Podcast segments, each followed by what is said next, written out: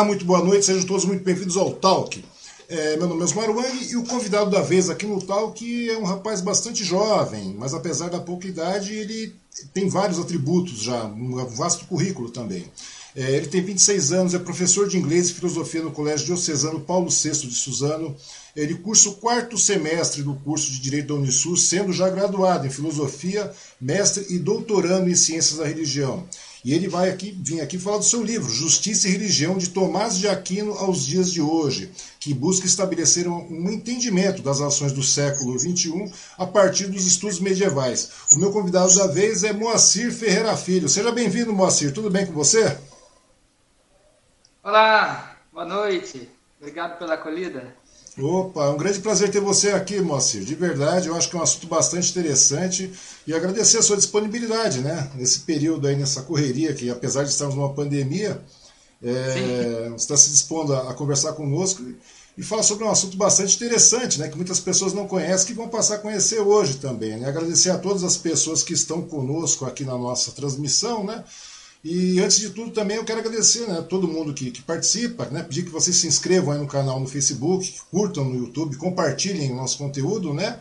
É só procurar lá Talk com Wang, vocês vão encontrar de forma bastante fácil, né? Agradecer também aos nossos patrocinadores, né? Que é o Bazar da Sil, o Restaurante Vale. E se você gosta do Talk e aí quiser ser um dos nossos colaboradores, basta apontar aí para o QR Code, está no canto da tela e faça sua, sua contribuição, né? Também temos nosso, nosso apoia-se, nossa chave Pix, e se você quiser ter sua marca aqui também nas nossas transmissões, basta entrar em contato pelo nosso WhatsApp, que é 948773926.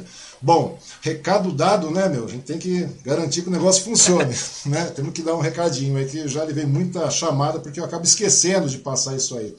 Mas, é, Moacir, é um, gostaria, antes de tudo, de começar a falar sobre o período né, da filosofia medieval, né? É que é um assunto Isso. bastante interessante que de onde parte a sua, a sua linha de raciocínio. Porque a, a, filosofia medieval né, foi entre os idos de, dos séculos né, de, de 2 depois de Cristo até 13, 14 depois de Cristo, por aí, né, salvo engano, e ficavam umas dúvidas bastante corriqueiras naquela época, né, naquela época da filosofia. O pessoal perguntava muito se existia Deus, se, se tinha como provar a existência de Deus, se razão e a fé podiam andar juntas, né? E me diz uma coisa, por que, que essas perguntas assim, eram tão frequentes nessa época, Moacir? Olha, o negócio, primeiro a gente precisa entender como é que a gente entra nesse período, né? Uhum. Os historiadores até hoje não têm uma demarcação exata sobre quando se inicia, por exemplo, a Idade Média. Alguns vão dizer que foi com o início, é, com a queda do Império, outros que vai se, se dar no século IV, outros com é, a queda do período clássico, assim por diante. Então, há uma discussão histórica sobre isso. Né? Uhum. Mas a gente precisa lembrar, por exemplo, que o primeiro movimento da Idade Média, que é a patrística, uhum. ela nasce de um encontro.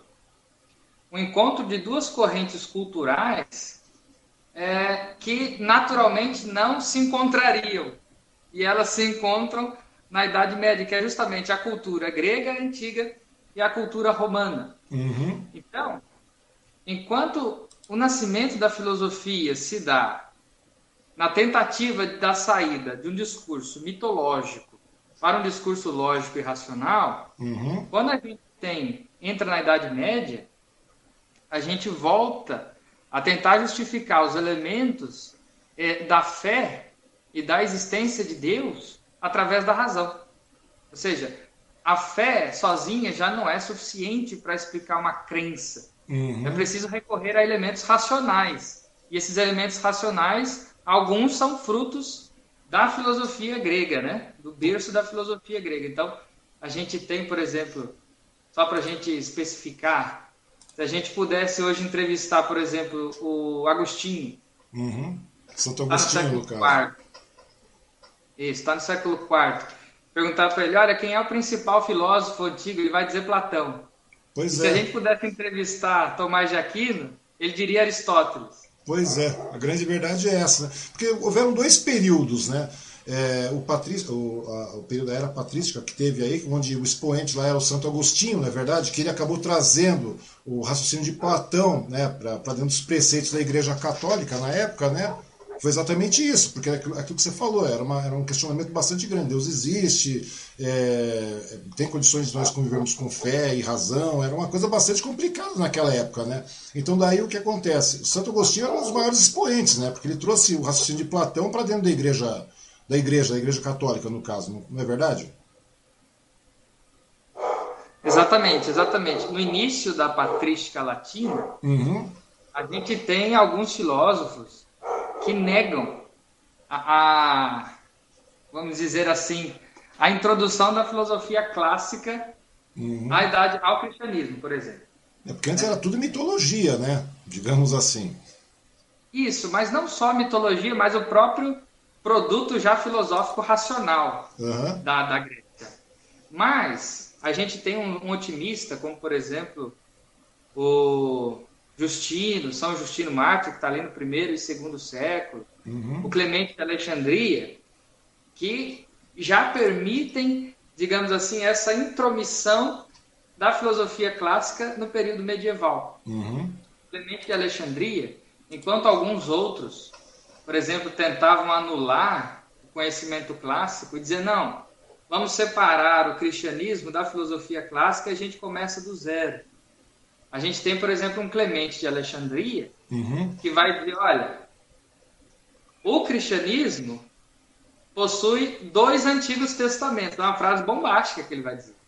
Porque, por enquanto, até aí a gente entende o Antigo Testamento só como os textos hebraicos, uhum. judaicos, o Pentateuco, né? Sim. E ele vai dizer: não, o cristianismo possui dois Antigos Testamentos, que é o texto hebraico, o Pentateuco, e a filosofia grega. Ou seja, ele assume, ele pega essa batata quente e põe no colo, né? Fala, não, vamos acolher isso aí. Uhum. Vamos acolher.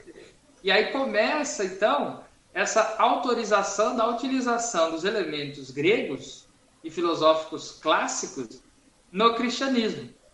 A gente tem, por exemplo, é, só para citar um exemplo que é bastante palpável, a filosofia estoica, que é uhum. antiga, influencia a ideia da castidade do celibato na Idade Média, que é vigente até hoje.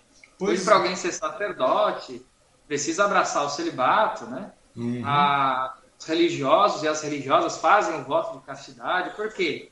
Acredita-se na ideia estoica de que a felicidade está no prazer da alma e não do corpo. Pois é, são coisas que ficam é, é, é até nos dias atuais, né? Uma grande verdade que nós estamos falando isso aí de século 2, 3, e que, que corresponde até os dias atuais, né? E que é uma, uma abordagem bastante interessante. Que uma coisa, é, como a gente tinha falado, porque eu acho que no, período da, da, da filosofia medieval aconteceram essas duas mudanças bastante grandes, como você falou, teve a introdução do, do, do, do raciocínio de Platão através de através de, de Agostinho, né, no caso, Agostinho trouxe isso aí no século IV, não foi isso? Isso, foi, século IV. Século IV. E daí, nesse, passando um período logo em seguida, lá para o século VII, quando começou mais ou menos do 8, acho que foi 8, que daí teve um outro período, que era o período escolástico, não foi isso? Entrou, entrou, entrou o período escolástico, né? Ou seja, o período escolástico nada mais é do que uma, uma linha raciocínio de, de raciocínio escolar, digamos assim, que tenha, tenha visto, vindo de, de, de, de um sistema até inclusive religioso, mas nesse meio tempo, quem veio aí nessa, é, como um grande expoente nesse período foi o São Tomás de Aquino, né? Que ele veio com uma, uma, uma, uma percepção bastante diferente, né? Com relação à questão da fé, a razão, a lógica no trabalhar, né? E ele colocou um, um, um, apesar que São, São Tomás de Aquino, se não me engano, ele faleceu bastante cedo também, né? Mas ele escreveu muito a respeito disso, ele estudou muito. Agora vem a pergunta que todo mundo, né, a gente está falando sobre São Tomás de Aquino, mas quem foi São Tomás de Aquino? Né? Porque é, as pessoas não conhecem São Tomás de Aquino. Olha, Tomás de Aquino nasceu ali no século XIII. Uhum. Como você disse, de fato ele teve uma vida curta, mas bastante frutuosa. Ele teve contato com a filosofia aristotélica através de seus professores, claro. Ele vinha de uma família abastada, na cidade de Fossa Nova, na Itália. E desde cedo ele decidiu viver uma vida religiosa. Uhum. Interessante que alguns biógrafos dizem que o Tomás é, foi preso a mando da, da família dele porque não queriam uhum. que ele visse uma vida sacerdotal. No caso, ele seguia a ordem de São Domingos, né? Ele era um dominicano. Sim. Por isso que ele usa nas fotos o, o, hábito branco e preto, que era o hábito dos dominicanos. dominicanos. E, enfim, diante de tantas dificuldades, o Papa da época consegue libertar ele dessa, dessa prisão que a família pediu. E ele, a vida dele é bastante agitada, porque uhum. apesar das obras escritas, é, na Idade Média a gente tinha aquilo que nós chamamos de questões dis disputadas, né? Uhum. Em latim, de quod libertatis, que eram é, é, as questões teologais da época, expostas publicamente, e aí só podiam debater os mestres e doutores da época. Tanto é que o estilo do texto, eu acho que tem alguns alunos aí assistindo. Uhum. Sim, sim, nós vamos comentar a respeito aqui. Uma vez, é, eu expus para eles os textos de Tomás de Aquino, né? Uhum. E ele escreve questões. Os textos medievais, principalmente da época do Tomás, ele é escrito em questões, justamente é, é, para tentar ilustrar como que eram os debates públicos uhum. E ele escreveu muita coisa. O Tomás escreveu muita coisa. A partir da filosofia de Aristóteles, Pedro Abelardo, Beda, que é um filósofo do século VIII, uh, ele refuta Agostinho em algumas coisas, concorda com Agostinho e, e assim por diante. Então, ele, o, o, Tomás ele nunca caminha sozinho. Né? Uhum. Isso até é um problema que nós temos é, na vida acadêmica atual. A gente, para citar alguma coisa, não pode surgir a partir do que os gregos chamavam de doxa, né? Não pode ser uma mera opinião. Uhum. Um fato. Né? Tem que ser um fato, tem que ter fonte, tem que ter referência. É, é tem que ser um fato Sim. fundamentado, digamos assim, na é verdade. E mesmo para refutar precisa ser um fato. Né? Exatamente. Né? Refutar. É como dizem, né? Todos podem dar é, a sua própria opinião, mas ninguém pode inventar os próprios fatos. Sim. Né? e aí, o Tomás ele passa a vida dedicada a escrever, a ler, Aliás, dizem também que ele não, não escrevia, ele ditava os textos uhum. e, e, os seus alunos escreviam. É, bom, no final da vida dele, ali perto do. Ele já estava ali com 49, 48, 49 anos. É, ele faleceu bastante cedo, né? Bem cedo, 49 anos, se eu não me engano. 49 anos, isso mesmo. Ele tem aquilo que foi chamado pela história divisão beatífica. Uhum. Durante uma celebração, é, alguns dizem que ele teve uma contemplação divina. Alguns relatos até dizem que ele conversava com o crucificado. Né? Um, alguém da sacristia observou ele conversando com o crucificado. Ele dizia: O que eu posso fazer para ti? E aí dizem que ele recebeu a locução, né? O que você fez já é suficiente. Só que na visão beatífica, é, ele, quando ele tem essa revelação, ele desiste de escrever. E aí ele diz uma frase bombástica, ou seja, diante das obras dele, diante de, de, dos textos colossais, de tanta sabedoria, ele vai dizer, olha, tudo que eu escrevi, perto daquilo que eu experimentei, é uma palha.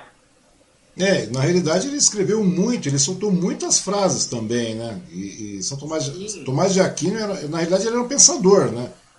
A grande verdade é essa, tanto que ele, é aquilo que você falou, né? É, é, ele refutava de maneira lógica, ele fundamentava toda aquela questão, período, porque era um período bastante complicado, né?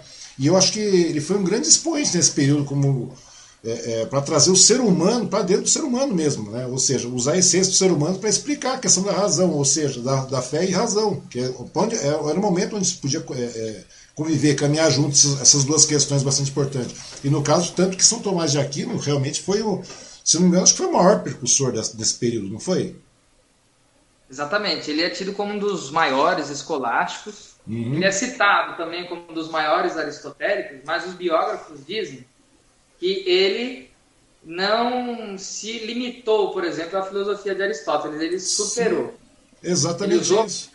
De Aristóteles, trazendo para a filosofia medieval, mas ele supera Aristóteles.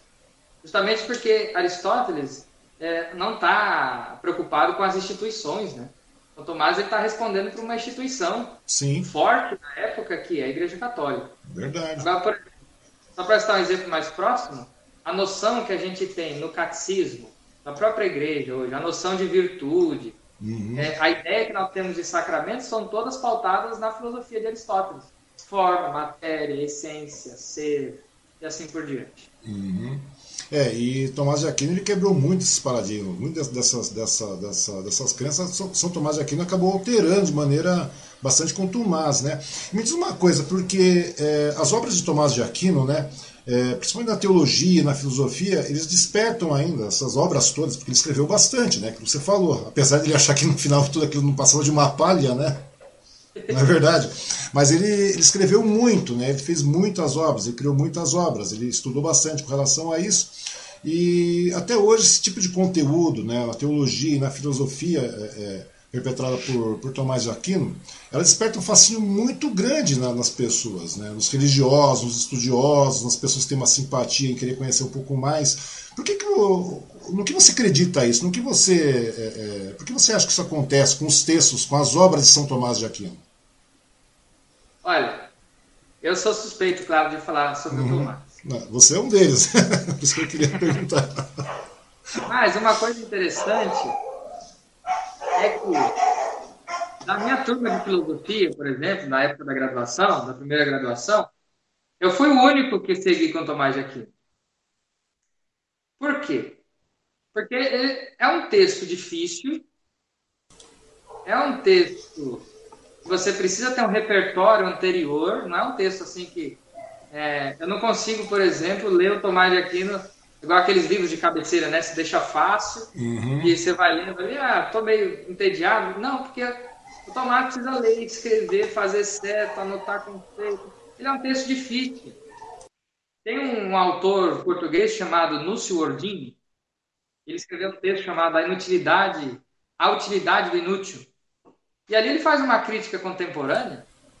Ele fala assim: a nossa, a nossa geração atual está acostumada a ler resumo, tá, não lê os clássicos. A gente está acostumado a ter uma leitura fluida, né, de internet. Uhum. Então, é, leitura é rápida, o clássico né? do Twitter, né? Se tiver muitos caracteres, a gente já não lê. O famoso textão, são poucas pessoas que leem. Uhum. Na internet, a gente está preocupado com agilidade, com, enfim. Por exemplo, no domingo, eu dei um grupo de estudos, um encontro do grupo de estudos. A gente gastou aí uma hora, uma hora e meia para dissecar quatro parágrafos do texto do Tomás de Aquino. É muita coisa, é uma leitura profunda. É claro que eu não cheguei nisso sozinho. Eu me encantei pelo Tomás de Aquino pelo modo como ele foi me apresentado. Uhum. E aí foi por causa do meu professor. E hoje nós temos um grupo de estudos lá na faculdade São Bento, né? Ali uhum. no Lago São Bento mesmo. E ele me apresentou o Tomás de Aquino brilhantemente, o modo de, de lecionar. E aquilo eu era muito jovem ainda, né? Primeira graduação, eu estava com 18, 19 anos. E aí, claro, ele foi me mostrando como aquele período, principalmente o texto do, do, do Tomás, do século XIII, influencia ainda hoje, no século XXI. Pois é. Cara, porque na escola, cara, a gente ouve muitas vezes assim, não, é o período das trevas. É verdade, é, é verdade. Tinha esse nome, o período das trevas e tudo mais. É o período que depois, tanto é que o período que sucede se chama de iluminismo, né? Para dizer que Saiu-se das trevas para entrar numa idade luminosa. E eu fiquei questionando, justamente esse foi o, o ponto-chave da minha primeira pesquisa de graduação. Mas será que nada de iluminado foi produzido desse conteúdo filosófico, que é o maior da história? É e aí eu fui, fui fuçando. Então, é justamente isso que pode encantar assim como o meu professor fez um discípulo de Tomás, uhum. eu tenho alguns amigos que passaram a gostar de Tomás por conta minha. Eu falo muito dele, não tem como, né? Quando a gente gosta de alguma coisa, a gente fala. Verdade, bastante. é verdade. É, é, aquilo que eu falei, porque quando, quando, quando o Paulo, né, o Paulo Pavião, nosso amigo, chegou e indicou a sua. Né, falou: oh, tem um amigo meu que acabou de escrever um livro a respeito de São Tomás de Aquino. Eu falei: nossa, que assunto interessantíssimo, porque muitas pessoas não têm noção do que é, de quem, de quem foi São Tomás de Aquino e a importância de São Tomás de Aquino nessa reviravolta, né, nesse período, nesse período medieval, da, da, filosofia medieval. Porque na realidade era muito arcaico. São Tomás de Aquino veio com uma visão, com, uma, com, com, com um parecer totalmente diferente para aquela época. Ele, como você mesmo falou, ele foi superior a, a, a muito. Né? Claro, tem história, mas ele, ele foi acima disso. Né? E é uma, um assunto bastante legal. Ou seja, você acha que então é por isso que as, as pessoas acabam sendo fascinadas pelo, pelo conteúdo de São Tomás de Aquino? As pessoas, porque é, é, meio que uma unanimidade São Tomás de Aquino. A grande verdade é essa, né? Porque quem conhece, quem passa. Não precisa ser um, um, um, um estudioso de, de, de, aprofundado, mas a pessoa que tem um, leve parecer a respeito de São Tomás de Aquino, que para para raciocinar de maneira um pouco mais lógica, ele verifica a importância de São Tomás de Aquino. É uma pessoa, e é uma figura realmente muito sedutora com relação à sua linha de raciocínio. Isso, exatamente aqueles que não entendem o Tomás, pelo menos sabem da grandeza dele e da importância. Pois é, pois é, é claro que você, é, você no caso é um estudioso, né? Então você acaba verificando, você acaba se embrenhando pelos conteúdos de Tomás, você acaba fazendo comparativos e tudo mais, e você acaba extraindo muito mais do que aquilo que, é, por exemplo, eu sou uma pessoa que eu conheço Tomás de Aquino, tal, etc, mas não da maneira como você conhece, mas eu conheço que ele tem uma, uma grande importância nesse período. Na realidade foi um divisor de águas, assim. Eu acho que essa parte do, do, do iluminismo que a gente está falando, muito se deu também a questão de, de, de, Tomás de Aquino, porque, querendo ou não, querendo ou não, que você falou, ah, vivíamos num período de trevas, era, era das trevas tudo mais, mas o problema é que não era esse, é aquilo que você falou. São Tomás, é, Tomás de Aquino ele fez um diferencial bastante grande nesse período, cara, porque perto do, da, daquilo que nós tínhamos, né, não, não discutindo com, com, com, com o raciocínio de Platão, de Agostinho e tudo mais, mas é uma, uma vertente totalmente diferenciada. Ou seja, digamos assim, eu não sei se eu estou errado, me corrija. É, Tomás de Aquino praticamente meteu o pé na, na, porta e foi pensando de maneira mais livre com relação à questão da, da, da, da religião e da razão, da fé e a razão, não é verdade? São os dois, são os dois pilares da, que, que, que movem esse Tomás de Aquino. Bom, é, agradecer a todo mundo que está nos assistindo, né? E chegaram alguns comentários aqui. Você me permite, eu vou tirar o óculos aqui, Moacir, porque, porque eu não consigo enxergar. Não sei se você tem esse problema também, mas se não tem, vai acabar tendo. É, o Antônio Caldeira está conosco, está dizendo boa noite. O Paulo Pavione, parabéns, Moacir. Você é demais. Orgulho da sua trajetória. Boa noite, Osmar. Ótima entrevista. Muito obrigado, Paulinho. Grande Paulo. Grande Paulinho. É, o Antônio Caldeira está falando, grande mestre Moacir Ferreira, boa noite. E ele complementa: vamos fazer uma provocação. São Tomás de Aquino é muito complexo. O que levou o mestre a se interessar por São Tomás de Aquino? O que é mais complexo? São Tomás. Opa, vamos voltar aqui. São Tomás de Aquino ou as religiões? O que vem a ser mais complexo? São Tomás ou as religiões? Olha, eu acho. O, o Tomás, pela, pelo texto dele, isso é uma boa pergunta mesmo. Uhum. Ele é bastante complexo porque ele exige um repertório. Sim. Agora, depende do que a gente tem como religião. A religião, ao longo da história, vai ter várias definições. Uhum. Né?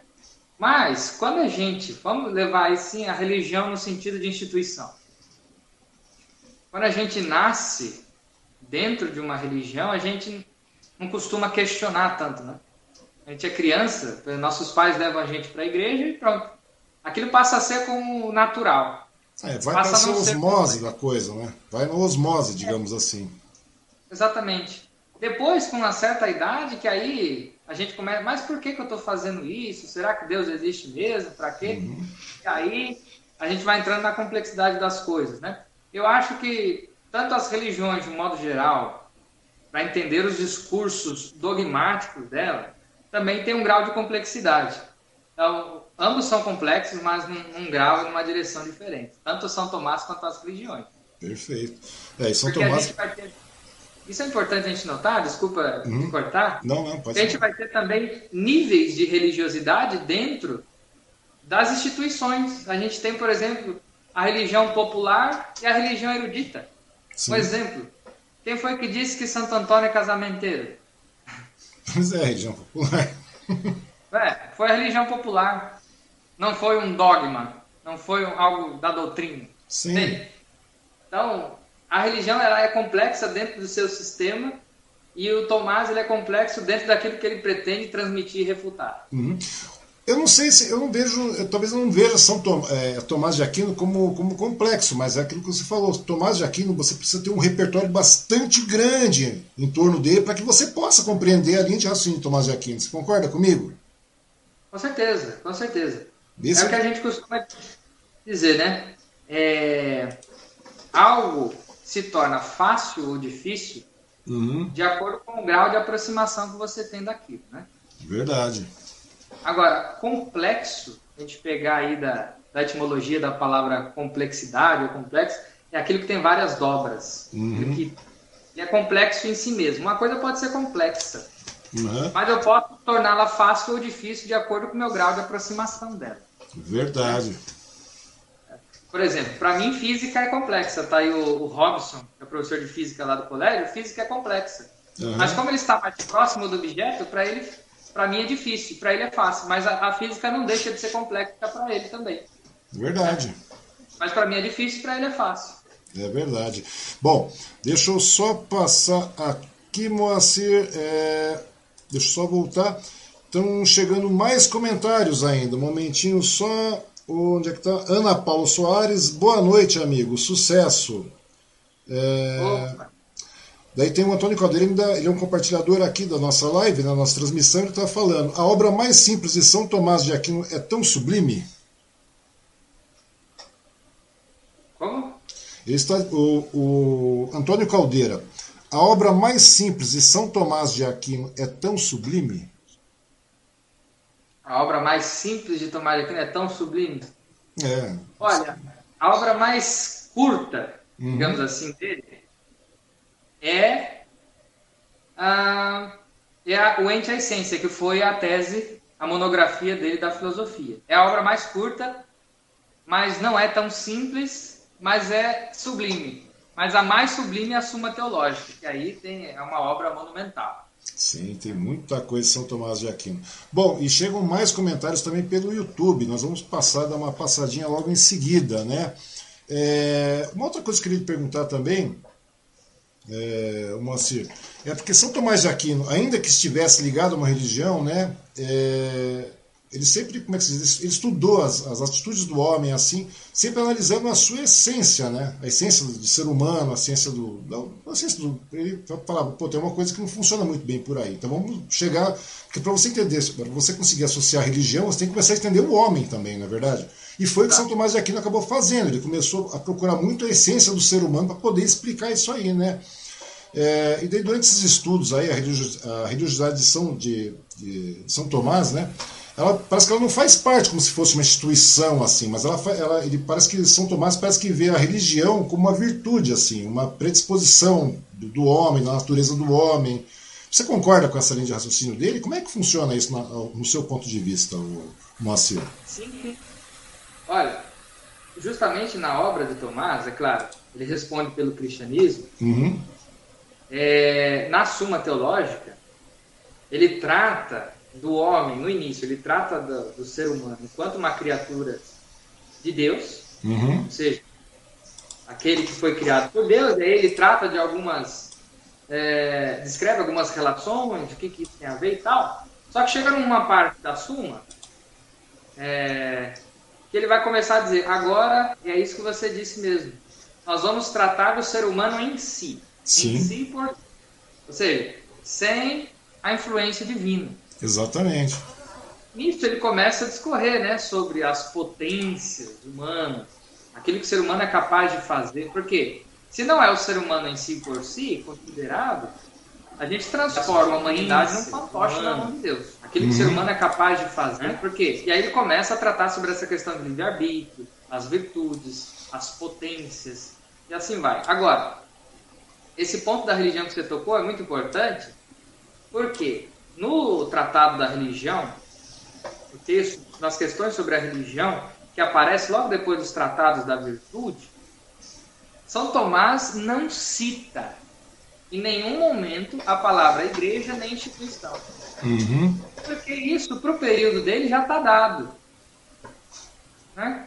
Para ele, a religião não é um prédio, não é uma instituição.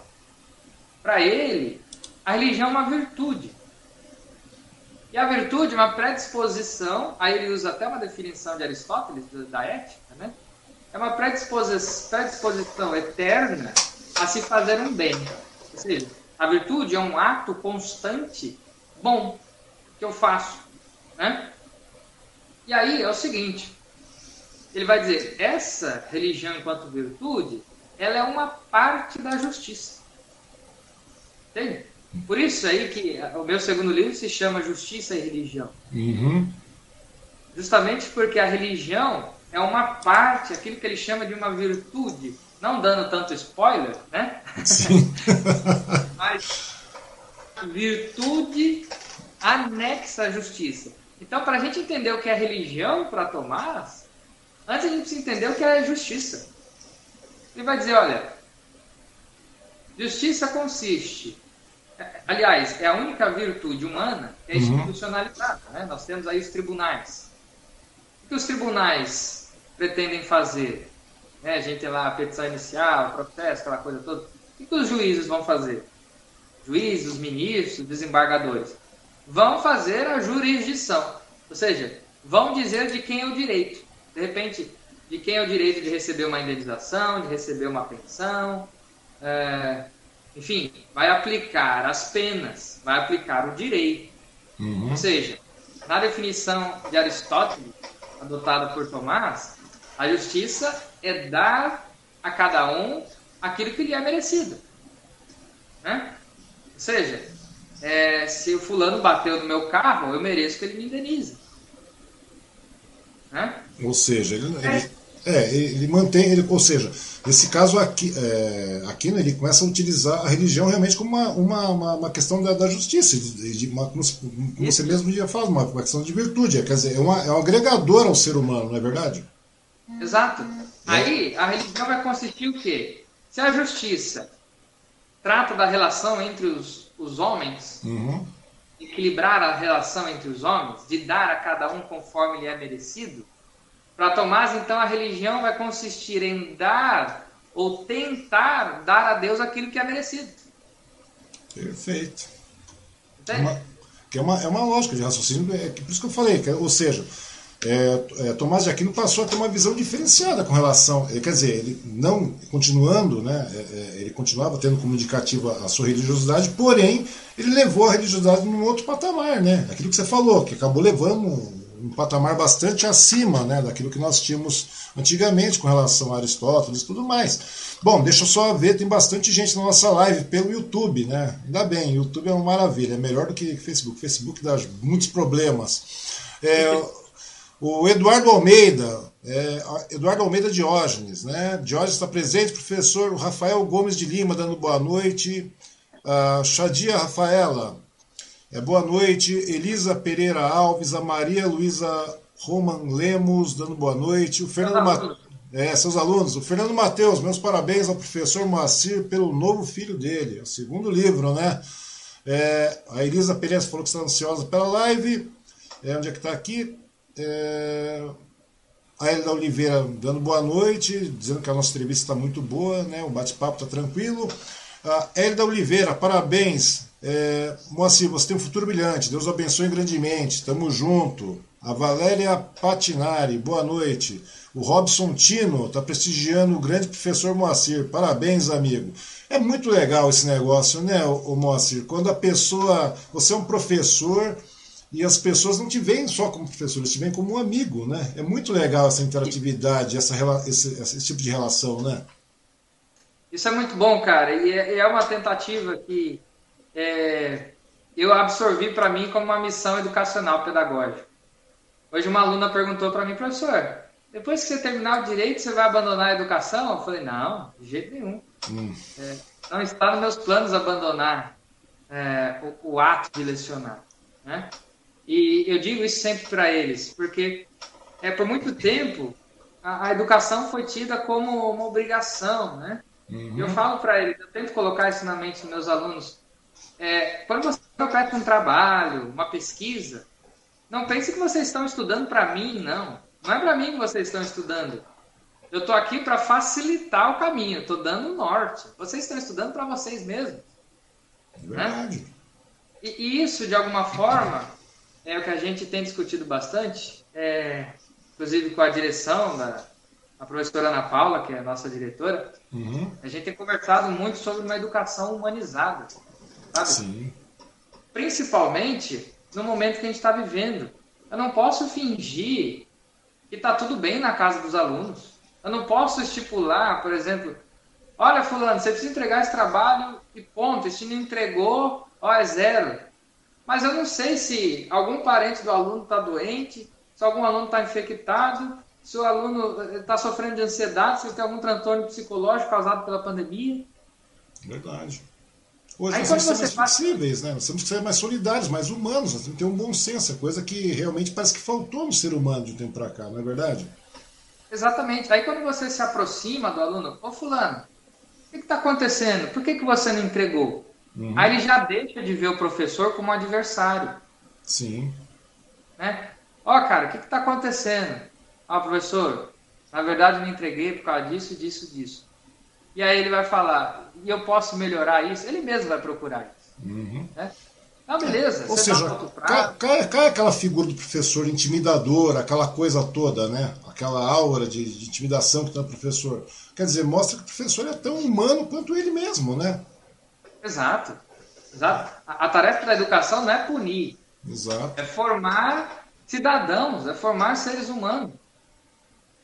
Né? Grande... E pessoas virtuosas. A grande verdade é essa.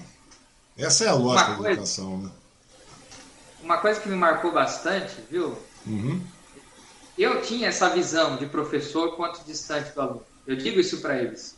Logo que eu entrei no colégio, eu tinha uma dificuldade de, de me relacionar um pouco. Uhum. E porque eu fui educado de alguma forma assim. É, mas uma coisa que me marcou bastante na vida da graduação. Eu estava no início do projeto de pesquisa e eu tinha que fazer um projeto assim impecável para começar a dar andamento na pesquisa. Só que eu estava com uhum. muitos problemas pessoais. Sim. E eu não consegui fazer um projeto decente. Eu fiz nas coxas, literalmente. Com perdão da expressão. Fiz assim. Você fez. Para entregar, para tirar nota naquela correria. Olha como que é a vida. A minha professora de metodologia científica, hoje, ela é diretora da editora que editou o segundo livro. Que legal. Na época, ela parou comigo no corredor e falou assim: Moacir, o que, que aconteceu com você? Eu falei: Ah, professora, por quê? Esse texto não parece seu. Eu conheço os seus trabalhos. A professora, aconteceu isso, isso, isso. Ela falou: olha, eu vou te dar mais um prazo. Uhum. Me deu um prazo, eu consegui refazer, e aí tirei 10, consegui tirar 10. E outro fato que me marcou bastante nessa relação professor-aluno foi já no final do mestrado. Eu tinha que depositar o texto na biblioteca, e lá tem uma exigência muito grande de gravar no CD ainda, para ficar um arquivo reserva na biblioteca, uhum. coisa. O meu orientador sendo pós-doutor. Ele foi comigo, saiu do campus, ele não precisava fazer aquilo. Ele saiu comigo do campus, foi lá comigo gravar o CD e tal. Naquele dia caiu uma chuva. E a gente voltou correndo do, do centro comercial para dentro do campus. Uhum. Na hora que eu vi aquele homem, a potência que ele tem, né? e eu, mestrando ainda, é, eu vi ele carequinha, né, escorrendo água da careca dele. Eu falei, olha só, eu preciso mudar. Pois é, aquilo que você falou, na realidade, é, educar é formar um cidadão, né? Você agregar virtudes nessa pessoa. É uma coisa muito legal, porque não é. Acaba-se com esse estigma nessa coisa toda. E eu vejo que isso acontece aí com seus alunos, né? Porque muitos aqui, tem várias pessoas aqui na, na no YouTube, muitos deles são os alunos, né? E o tratamento que eles dão a você é um tratamento de amigo né, bem diferente daquela coisa né, que você falou. E é, a partir do momento que você viu isso é, acontecendo, né, no seu caso você mudou completamente. Né? É uma coisa muito legal isso. Eu acho muito bom mesmo, de verdade. E quando você, você quebra essa barreira, você inclusive facilita o processo de educação. Sim, se flui melhor, né? Você flui bem melhor. Ô, Moacir, agora voltando ao seu livro aí, que é o foco da nossa conversa, né? Agradecendo também aos cães que estão a todos os lados. Nunca vi negócio desse agora, essa história de distanciamento, a gente tem que ficar é, parado, né? E tem que trabalhar em casa. E eu não tenho cão, mas meus vizinhos têm. É uma coisa fantástica isso. Eu acho incrível, né? Mas enquanto temos esse período de pandemia, a gente não pode voltar para o escritório, não tem jeito. Moacir, é o seguinte, o seu livro aborda é, o formato né, do conceito da, da, religião e da justiça a partir do século XIII, é isso mesmo? Isso. Né? Tendo como, sempre tendo como base o, o material de, de, de, de, Aquino, no caso. Sempre, e me diz uma coisa, como é que você, é, é, é dentro dessa proposta do seu livro, você consegue, por exemplo, explicar e compreender essa relação entre a, a religião e a justiça de uma forma prática para os dias de hoje também? Então, a gente pode trabalhar justamente com aquilo que eu tinha dito anteriormente, uhum. a religião como uma camada, digamos assim, da justiça. Ela é uma parte, né? Sim. Da justiça. O Tomás chama de virtude anexa. Virtude Porque anexa. Né? A justiça como um, um grande guarda-chuva, onde se procura estabelecer o equilíbrio entre as relações. E as relações humanas são variadas. Eu me relaciono com um amigo, eu me relaciono com os meus pais, uhum. eu me uhum. relaciono com a cidade e eu me relaciono com Deus.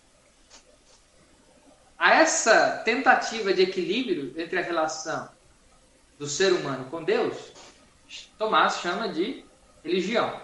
Agora, trazendo um pouco o aspecto mais prático, a religião, como eu coloco num subcapítulo do livro, Sim. ela gera um postulado ético. Aqui, não só do ponto de vista de tentar dar a Deus aquilo que lhe confere, mas também quando eu sou adepto de uma instituição, aqui tomando agora a palavra religião uhum. no sentido de instituição, eu vou tentar, ao menos, me adequar a um conjunto de normas e regras de conduta. Né? E aí que entra o problema, um dos maiores problemas do nosso século XXI, que não é tão novo assim, que Jesus já criticava no Evangelho, uhum. que a diferença entre a doutrina, o dogma e a conduta ética daqueles que são adeptos dele. Sim. Né? Jesus faz críticas duríssimas às religiões dos fariseus, é, os mestres da lei, ou seja, aqueles que eram adeptos de uma religião por aparência. Uhum. Né? Ou seja, é, a gente tem. Hoje há uma confusão muito grande de religião e política, né? tentando acrescentar, embora já exista anteriormente, dogmas e instituições ao Estado que é laico. Sim, é verdade e ainda dogmas de instituições eh, distorcidos. Né? Só um tema polêmico, por exemplo. Convenientes, digamos assim, né? Distorcidos devido à sua Ué? conveniência, né? Exatamente. Distorcidos devido à conveniência. A bancada da Bíblia. Né? Aquele caso que aconteceu, é, enfim, aqui não levantando uhum. é, a, bandeira, a bandeira do aborto, mas só para a gente ilustrar aqui, Sim. aquele caso da menina de 10 anos que tinha o direito é, de abortar, e aí ela ficou entre essa encruzilhada de lei, religião, foi acusada por, por religiosos, foi acusada por pessoas da jurisdição. Uhum. Então a uhum. gente tem todo momento, né? A gente tem todo momento religião e justiça se, se bicando. É, no embate, né? Porque ela tinha um direito legal, né, digamos assim, concorda comigo? Sim. Existia a legalidade do fato, existia o lado religioso, de, de tratar de maneira é, conveniente, como você mesmo falou. É. Só que o próprio Código de Direito Canônico, que alguns conservadores levantaram, uhum. abriu uma brecha para uma conduta daquela. Eu até escrevi um artigo sobre isso, falando sobre a necessidade de atualização teológica. Ou seja, a gente abraça uma parte da doutrina que me convém, aquilo que vai de encontro aos meus interesses. Então, é, eu sempre gosto de citar esse exemplo. Quando a gente diz assim, ah, mas Jesus não condenou Maria Madalena, né? Uhum. Quando disse, é, quem não tem pecado que atire a primeira pedra. Aí a pessoa pega isso como se fosse um, um discurso liberal para ela fazer o que ela quiser, já que ninguém pode tacar pedra em mim. Só que esquece. Só que esquece que depois dessa fala, o evangelho traz assim: agora vai e não peques mais. Pois é, aí começa a segunda etapa, né? Ou seja, e é aí que o negócio, essa parte o pessoal omite, é aquilo que você falou. É tudo bem, ah, eu posso fazer, é, atire quem, quem, quem não tiver pecado, atire a primeira pedra, etc. Porém, agora vai e não peca mais, meu querido. O problema é, parou ali, né? Só ficou na, na, parte da pedra, né? Exato. O problema é quando eu seleciono uma parte da doutrina, daquilo que para o meu bel, bel prazer. Né? Verdade. E uso aquilo para julgar e para oprimir o outro. Eu uso, às vezes, a doutrina para oprimir. Sim, é verdade. Entende? Como é. se fosse, como se a minha fé fosse uma licença para eu disparar a minha metralhadora giratória e mandar todo mundo para o inferno. É verdade, como se você tivesse uma autoridade maior, né, com relação à sua doutrina, ele desse uma autoridade maior sobre os demais, e não é nada disso. Não, né? muito pelo contrário. É muito pelo, muito contrário. pelo contrário. É muito pelo contrário, é verdade. Tem toda a razão. Bom, continuam chegando mais pessoas aqui. É, só para constar aqui, a Fernanda Jablonski, dando boa noite. A Elvira Vidiano, boa noite. A Vanessa irmã. Soares. Sua irmã? É. Opa!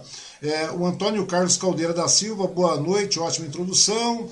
A Miriam Ferreira também dando boa noite. É, a Vilma Biancarelli, boa noite. A Cris Mota também, boa noite. É, Elisa Pereira Alves está falando: Moacir é o fã número um do Tomás. a Hélida Oliveira, é, Moacir no grupo de estudos de São Tomás. Calma, gente. Essa não é a resposta final de Tomás. é, isso é por causa do método de escrita do Tomás, porque ele começa argumentando tudo ao contrário daquilo que uhum. está achando. Aí se a gente não lê o texto completo, a gente tem uma falsa impressão dele. Aí tem um da metade para frente fala assim, respondo. Agora sim, gente, é, é, a, é a resposta final. Só uma pergunta polêmica, por exemplo, nas primeiras ele diz assim, uhum. Deus existe? Aí a primeira frase ele diz assim, parece que Deus não existe. Aí você já tem que parar na explicação e dizer, calma, gente, essa não é a resposta final. Depois eles põem os argumentos para dizer que Deus existe. É, ele faz segundo, as, é, é, segundo a linha de raciocínio existe, né? Ele, segundo a linha de Tomás existe. Mas é aquela coisa, né? Ele inicia e ao mesmo tempo ele, ele faz um, um... O interessante de Tomás é que eu não li tanta coisa de Tomás, mas algumas coisas que eu li de Tomás, inclusive dessas frases que ele citou muitas e muitas vezes, inclusive vou até citar uma depois para você, para você me dar um parecer com relação a elas, é que ele tinha um, um lado é, é, de introdução bastante grande, né? Ele fazia, ele fazia, ele criava questionamentos antes mesmo de, de, de, de ponderar a respeito, né? Isso, acho que essa aí foi uma das grandes mudanças com relação a Aquino, porque Aquino fazia ele fazia alguns questionamentos que colocavam, te colocavam em xeque antes mesmo dele responder, né? antes dele mesmo dele explicar a respeito disso. Como você falou, parece que não existe. Não é? Deus existe, não. Parece que, pela lógica, parece que Deus não existe. Até ele começar a explicar e, e devagar a respeito. É, onde está aqui, é, Moacir Ferreira está falando que gostando, estou gostando muito. A Simone, é, Moacir Ferreira é um xará aqui, né? Estou gostando muito. Simone Genovese, boa noite. Seu pai? É. Oh, um abraço para o seu Moacir também. É, o Henrique Petinari dando boa noite e dizendo: Moacir, melhor professor, realmente um mestre. Aquilo que eu te falei, né? É, o Antônio Carlos Caldeira da Silva, no livro Justiça e Religião, no 3.5, Ética e Religião, onde se destaca a ética e onde se implica a religião? Uma pergunta do, do Antônio Carlos Caldeira da Silva. Isso a gente, a gente respondeu ela já, né? É, né? Exatamente. Onde é que está aqui? É, quem mais aqui? O Cine Ribeiro, parabéns pelo grande conhecimento. É, daí o Rafael José da Silva, somos tomistas por causa do Moacir. quem mais aqui? O Luiz Gustavo dando boa noite. É, é, o José Carlos Patrocínio de Oliveira está falando: Moacir me motivou a gostar recentemente de Tomás de Aquino. Antes não entendia e ainda ficava confuso, agora já estou entendendo. É aquela coisa, né? Aquilo que você falou, você precisa ter um grande repertório né, para a sua volta para você poder entender São, é, é, Tomás de Aquino. Né? Então, Tomás de Aquino era uma pessoa bastante é, contundente nas suas opiniões. Né? Apesar daquilo que você falou, né? na realidade ele se baseou, ele, ele, ele era um grande pensador, ele realmente era um grande observador também, né? apesar do seu pouco tempo de, de, de existência, 49 anos apenas, mas ele foi uma pessoa bastante. É, é, empenhada em, em, empenhada em, em compreender tudo aquilo, né, essas questões todas, tal, que realmente é, nós vivemos uma época, digamos assim, às cegas, né? né era de trevas, era realmente porque não, tinha, não existia conhecimento. Então, ou seja, era dado esse. esse, esse é, existia a oportunidade das pessoas pensarem. E Tomás de Aquino fez, a, a, ousou pensar, essa foi a grande verdade. Se, em cima de tudo que era lógico, pautado para você ter embasamento naquilo que você vai vai questionar aquilo que você vai refutar ou não, ou vai concordar, seja o que for, mas em cima da, da, de tudo aquilo. E, e Tomás de Aquino usou pensar naquela época. Né? Nós estamos falando isso aqui do quê? Pô, eram séculos tristes, meu. Era coisa do quê? Século VII, século VIII, século IX, meu, eram coisas que, que não existiam, né? Você concorda comigo? E muito continuou ocorrendo nesse meio tempo. Ou seja, é uma situação bastante complexa. Né? Quem mais está aqui? Deixa eu só dar uma olhada agora. É, tem bastante pessoas. Você, como Tomás de Aquino, é um assunto interessantíssimo, né? É, onde é que está aqui? Deixa eu ver quem mais está aqui. Tarará. A Márcia Ferreira dando boa noite. O Antônio Caldeira, Antônio Caldeira Wilson de Sá, Poliane Belarmina, Jonas Benedito, Rose Luciano, Andréa Bete, Luciano, Andréa Bete Luciano, Leliane Sanches, Deise Estevão, Carlos Eduardo, Renato Ritti. Bastante gente, hein? Uh, Vitória Ramos, parabéns pela entrevista e por todas as conquistas. Seus ensinamentos sobre São Tomás de Aquino são fundamentais. Wilson de Sá, boa noite, professor Moacir. Boa noite a todos. A Silvana Martins, minha esposa, também está assistindo, dando boa noite. O Paulo o Pavione, né, o Paulinho, novamente aqui. Moacir Ferreira é um grande filósofo. Parabéns, Wang, pela condução. Eu tenho que agradecer você, Paulinho, pela, pela indicação do, do Moacir, que é um assunto bastante relevante, bastante legal, cara. Muitas pessoas não conhecem, acho que é uma grande oportunidade das pessoas virem a conhecer é, São Tomás de Aquino. Mas, voltando novamente ao livro, né? Você dividiu seu livro em três partes, correto, Moacir? Segundo livro, no caso. Você dividiu em hábitos, né? hábitos, virtudes e suas distinções, não é isso? É, isso mesmo. O, a outra, a segunda parte é a, a de Lustia, que no caso é a justiça, né? Seria que você vai abordar isso aí. É um termo latino, né? É, um termo latino. E daí na, você chegou no, no, terceiro tópico do seu livro, que é a religião enquanto virtude na baixa idade média e seu diálogo com a contemporaneidade, certo?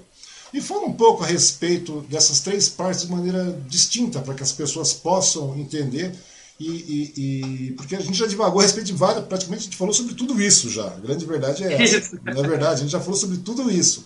Mas você optou por dividir esses três, nesses três estágios, por que o seu livro? Apesar que é, você pode ver, a gente conversou em meia hora, nós estamos há uma hora conversando, nós praticamente divagamos a respeito de tudo isso um pouquinho. Mas como é que você começou a situar a questão do, do seu livro para você chegar a dividir é, nesses tópicos? Né? Porque você começou com hábitos, virtudes, extinções, ou seja, você chegou desde o período, é, você, nesse período, acredito eu, né, eu também não, não tive oportunidade de ler seu livro ainda, na realidade eu li um trabalho seu, uma parte de um trabalho seu anterior, e com relação a Aquino também, né, você também já, já, já abordava Aquino, e você nesse ponto, você já, é, você foi até é, é, antes do período de, de, de Aquino, quando você aborda os hábitos, as virtudes, as distinções disso aí. E depois você coloca novamente sobre a visão de São Tomás de Aquino também a respeito disso, não é isso? Isso. É, e na, na segunda... verdade. Uhum, pois não? Pode falar, desculpa. Não, não, pode falar. Então, é, o, esse livro ele é fruto da minha pesquisa de, de mestrado. Uhum. De mestrado.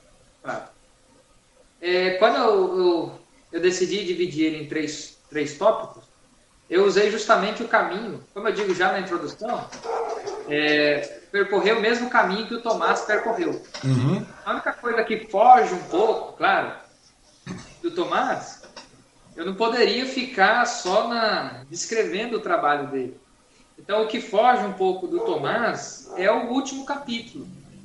As últimas partes dos últimos capítulos, porque aí eu pego o conceito de religião em outras perspectivas. Então, vou pegar alguns autores modernos, contemporâneos, para ver como que eles tratam religião na contemporaneidade. Então, eu uso o mesmo percurso. No livro, eu uso, por isso que eu dividi em três partes, que é o mesmo uhum. percurso que o Tomás usa. O título original da dissertação não era Justiça e Religião. Uhum. O título original era Hábitos, depois Virtudes, Sim. Justiças. Aí, aí eu colocava dois pontos. Religião em Tomás de Aquino. Porque era um título acadêmico, né? Sim. Depois, quando eu fui adaptar para o livro, eu falei, puxa, mas esse está um título muito acadêmico e acho que não vai chamar muita atenção. E aí, fazendo um, pleito com os amigos, muitos deles que ajudaram a escolher o, o título estão aí assistindo, eles opinaram, eu coloquei quatro sugestões e falei, não, esse aqui está melhor. E aí eles me ajudaram a eleger Justiça e Religião como título uhum. final. A sua dissertação, pra... uma parte da sua dissertação está disponível também na internet. Você sai procurando, você encontra. Isso, encontra algum, alguns fragmentos, inclusive o, o, primeiro livro, ele, tá, ele ficou disponível em e-book, né, uhum. né, pela, pela editora Paulus. Né? Mas aí eu dividi em três partes, justamente seguindo o caminho do Tomás. Porque lá quando ele começa a tratar do ser humano em si por si, uhum. né, né? Inclusive, ele vai chamar de ente humano, porque o ser é uma parte só do ente. Né? E ele vai dizer: ó, o hábito, o hábito é, é, toda e qualquer ação que nós fazemos com facilidade. Uhum. Então, nós temos hábito de fazer muitas coisas. Inclusive, ele diz sobre o, o, o verbo hábito, que vem do latim habere, aquilo que nós temos tanto é que os religiosos, a roupa dos religiosos, nós chamamos de hábito, né? Sim, é verdade. Com frequência. Ou seja, aqueles atos que nós fazemos com facilidade, sejam eles bons ou maus, os atos são chamados de hábito. Aí nós vamos ter uma distinção. Se um hábito é bom, ele é chamado de virtude. Sim. E se um hábito é ruim, ele vai chamar de vício. Né?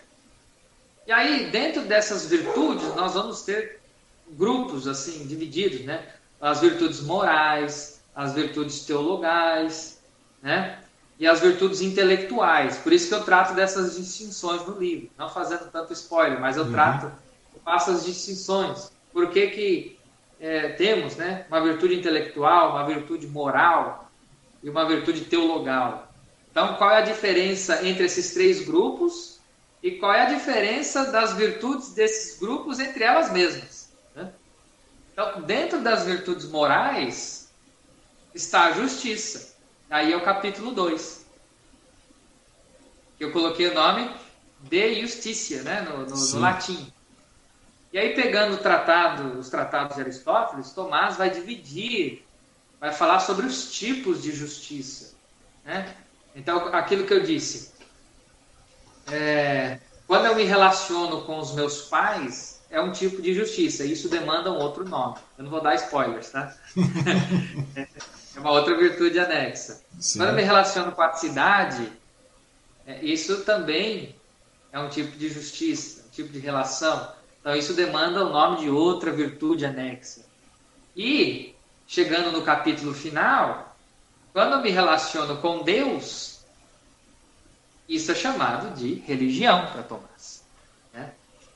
E, enfim, o capítulo sobre religião fala sobre os atos da religião, é, em que consiste os atos da religião, de onde São Tomás tira essas definições. Por exemplo, ele pega do Isidoro de Sevilha, que é um uhum. outro pensador do século do, do, do período medieval. Né? E, enfim, aí já no último capítulo, depois que eu trato da religião enquanto virtude, na perspectiva de Tomás, os atos dela, aí sim, eu começo a propor o diálogo de Tomás com a contemporaneidade. Né? Inclusive, durante a pesquisa, eu descobri um autor contemporâneo uhum. que cita a definição de Tomás, mas não dá os créditos a Tomás. Né? É o Rudolf Otto. Ele uhum. cita é, e eu identifiquei, aí eu peguei a obra dele, olhei nas referências bibliográficas, em nenhum momento ele faz referência a Tomás, em nenhum momento ele fala de Isidoro de Sevilha, mas ele toma aquilo como se fosse dele. Né? Ou seja, né? Ou seja, ah, eu não vou citar porque eu vou perder crédito acadêmico, porque o Tomás é considerado das trevas. É muito difícil. Vou pegar para mim. Aí foi é, pego. É, é, meio, meio ilógico, né? Mas é, é, com relação ao seu livro, Moacir, na, na realidade, o seu livro, na realidade, ele é um reflexo né, de, um, de um estudo aprimorado que você fez em cima das obras de São Tomás de Aquino, né? E, e tudo isso aí você trouxe para os dias atuais. Aquilo, é como diz o título do seu livro, é como chama realmente. Você colocou isso para. Você trouxe todo esse raciocínio da, da, da linha é, elaborada por Tomás de Aquino, né, no caso e você ao mesmo tempo você é, é claro você é, é, é coloca em cima disso os patamares da, da, do seu estudo do seu do seu conhecimento e da sua visão também porque é aquilo que é, é aquilo que a gente havia conversado com relação ao privilégio de você poder pensar né? Porque é, Tomás Aquino fez isso né? Ele ficou formulando né? Ele ficou verificando a razão a vontade do ser humano tudo mais e, e gerou isso dentro de um digamos assim de um raciocínio filosófico talvez cristão digamos assim. Porque ele não sai da, da, da da esfera cristã também, mas, é, ou seja, é, é isso que é interessante de Aquino, né? porque Aquino vai além, mas ao mesmo tempo ele, ele a, a, São Tomás de Aquino parece que permanece com o pé dentro da, da, do, do, do, da sistemática cristã, mas ele está com o pé, no outro pé está bem para frente também. Né? Não é verdade? Não dá essa impressão? Nós temos aí uma, um círculo onde São Tomás de Aquino mantém um pé dentro, um pé dentro da, da, da, filosofia cristã, e o outro pé ele estica o máximo que ele pode para fora desse, desse, desse círculo, né? dessa, dessa linha de raciocínio. Né? Isso que é legal do, do, do, Aquino, porque o Aquino ele faz tudo isso aí, mas ele ao mesmo tempo ele, ele continua seguro dentro da, da, da, filosofia cristã e procura incorporar tudo isso. É aquilo que você falou, ele não entra num embate, digamos assim, mas ele propõe as pessoas a chegarem a pensar de uma maneira mais próxima é, é, é, é da sua humanidade mesmo, né? Isso que é legal do Aquino. Eu não sei se, se eu tenho uma visão errada do Aquino. Não, não, é, eu ia destacar justamente esse ponto. Porque, a nível geral, quando a gente faz, é aquele problema que eu estava dizendo no início, quando a gente faz resumos sobre os autores, a gente coloca o Tomás numa caixinha, ah, não, esse aqui está lá no período medieval, muito quadradinho, não, não serve para a gente, então descarta. Né? Mas, por exemplo, eu fiz uma brincadeira quem imaginaria, por exemplo, Tomás de Aquino escrevendo uma das questões da Suma Teológica uhum. sobre a virtude que nós chamamos de eutrapélia, que é traduzido como brincadeira. Né? E aí eu fiz uma... Uma vez eu fui apresentar um artigo sobre justamente a brincadeira em São Tomás. Uhum. É um professor meu, ele tem uma tese, o professor Jean Lauan, ele foi tradutor das obras de Tomás. Ele deu muitos livros de Tomás. Uhum. Ele tem uma tese que chama Logos Ludens, que significa o Deus que brinca. Eu achei isso a partir dos textos de Tomás aqui. E aí eu fiz uma brincadeira dessa numa apresentação. Na época eu estava no final. Não, já estava no primeiro semestre do doutorado. Uhum. Eu peguei vários trechos de várias obras de vários autores e coloquei na, na lousa, expus na lousa. E aí fiz tipo uma cruzadinha, né? Uhum. Ligue, é, cheio de mestrando ligue, e doutorando. Né? Tipo, ligue os pontos, né? Isso, ligue a frase ao autor. Quando chegou na frase de uma brincadeira, o pessoal errou a frase que fala assim: o brincar é essencialmente humano. É a frase de Tomás de Aquino sobre a brincadeira. Né? E ninguém acertou essa, porque todo mundo tinha uma visão quadrada de Tomás, digamos assim. Pois Ou seja, é embora, e é isso mesmo que você falou, embora ele tenha o contexto dele já dado, com o cristianismo ali crescendo, tentando é, é, manter um pensamento homogêneo, é, os próprios comentadores da Suma vão dizer, apesar disso, Tomás, ao falar sobre religião, ele está propondo não um conceito católico de religião só, mas é um conceito universalizante de religião. Né? Ou seja, que possa servir para qualquer ente humano, não só para os católicos. Sim. Né? Em qualquer religião, por exemplo, você vai ter uma tentativa do ser humano retribuir a Deus aquilo que ele considera como dado por Deus. Né? Tanto é que um ato comum entre as religiões são as ofertas, as oferendas. Sim. Não é? Bastante Isso comum em todas as religiões, né? Exatamente. essa alegoria que você usou é muito, é, é bastante ilustrativa, né? Um pé aqui e o outro que estica bem na frente. É, mas vai muito além, ele vai muito além. Né? Ah, tudo bem.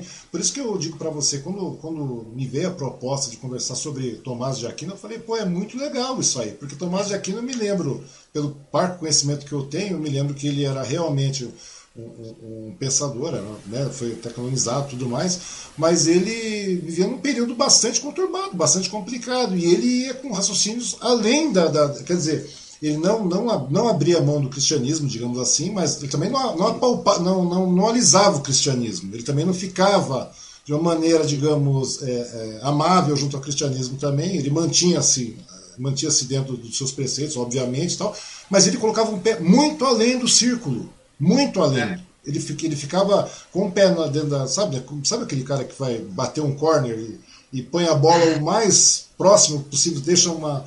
Esse era um pé de Aquino, o outro pé estava muito fora da religião, muito fora do cristianismo. Ele, estava, ele experimentava o ser humano, eu acho. Eu não sei se, era, se, é, se é essa a maneira de, de, de, Ele começava a analisar o ser humano, com todas as obras que ele tinha em volta, com todo o trabalho que, que ele já tinha verificado, né, é, é, com Aquino, com, com, com, com de, da época de Agostinho, da época de Platão, toda, a, a, toda aquela, aquela religiosidade grega, né, no caso, tudo aquilo que tinha na, na, do período anterior, aquela mitologia toda, digamos assim, ele foi trazendo tudo isso e contextualizando para o período que já era um período. A gente está falando, pô, vamos calcular o seguinte, meu, nós estamos falando ainda nada de 1.400 anos. É. É, Isso ou mesmo. seja, nós estamos falando brincando 1.400 anos, é muito tempo. Né? Vamos falar no contexto geral, de uma maneira bem é, robusta, né, digamos assim. Ele foi, se não me engano, ele foi. Ele acabou sendo canonizado. Ele, aqui não foi canonizado né, depois. Ele foi canonizado. Foi, foi canonizado. Foi canonizado em quando? quando? Em 1500, por aí? 1500 alguma coisa? Não, no século XIV já. No século XIV. Então, foi 1400 alguma coisa, se não me engano, é isso? Eu não, não, não recordo a data exata. Uhum. Então, daí o que acontece? Daí eu fico imaginando dessa maneira, né? Então, quer dizer, aquilo que você falou, muitas vezes as pessoas falam, ah, aqui no, é, é, é, um, um cara lá da, da época da, né, da, da, do período negro, né, do período escuro da coisa, onde não tinha raciocínio, e vamos colocar o Aquino aqui no cantinho. E não, Aquino tem uma visão muito para frente, muito adiantada, muito superior a muitos pensadores naquela época, né? Tanto que ele, né, e o gozado, né? E, e, aqui não acaba tendo esse reconhecimento agora, né? Digamos assim, nesses, nesses últimos séculos, né? Que é uma coisa bastante interessante. Que não. Que é, porque parecia que existia uma leva de pensadores, uma leva de, de, de teólogos e tudo mais, de cristãos, e etc. Mas é aquilo que você falou, muitos deles realmente ficavam dentro da caixinha, dentro de uma caixa. E, e aqui é. não, aqui não ia além disso. Isso. Né? Talvez por isso venha tanto interesse das pessoas, dos estudiosos, quando conhecem aquilo, se fascinam por, por Tomás de Aquino, não é verdade? Sim, exatamente. Né? Um aspecto interessante é que ele tinha um confrade uhum. e deu o apelido dele a ele de boi mudo. Hum. Chamava Tomás de Aquino de boi mudo, porque ele era muito quietão né, no mosteiro. Mas ele dizia: o dia que esse boi falar, a voz dele será ouvida no mundo inteiro. Tanto é que passa o período medieval, ali quando finaliza no século XVI e XVII, uhum. cai por terra os autores medievais, e Tomás de Aquino junto. Né? Sim. Aí começa aquele período do iluminismo, racionalismo, empirismo e tal. Quando chega-se no auge do radicalismo racional, o Papa da época ali do século XIX e XX publica uma bula uhum. chamada Aeterne Patris, que diz que, olha, a gente precisa voltar a estudar esses caras. Porque eles estão esquecidos. Aí começa o Tomás de Aquino a ser estudado de novo. Pois é. Ou seja, porque parece que você. Eu não sei, parece que é, é, sem o período da, da, da, filosofia medieval, o negócio não funcionaria, não chegaríamos ao iluminismo, porque o iluminismo também não se dá ao nada, não se deu ao nada também, digamos assim, é, é pelo simples acaso, pelo simples acaso. Ah, mas vamos lá, e aquilo que você falou, será que não teve nada de bom na época do, do na era negra da, da, da, situação, no período medieval? Muito pelo contrário, né? Existiam não só, não só Aquino, mas todos eles, inclusive Agostinho e tudo mais, todos eles deram suas contribuições. É claro que era uma época de, de bastante conturbada, né? Que você falou, porque o raciocínio lógico era uma, uma coisa que legal do, do, do, do Tomás de Aquino é que ele trouxe a lógica para dentro do raciocínio, né? dentro do, do raciocínio religioso, digamos assim. Ele se livrou dessas amarras aí, entre aspas, né? E manteve uma amarrazinha, vai, para falar que não, não, ficou com muita. Mas no geral ele se livrou completamente disso. Ele, nesse curto período de existência do, do Aquino, ele escreveu muito e produziu muito, né? E, né? e, e de uma maneira bastante diferenciada.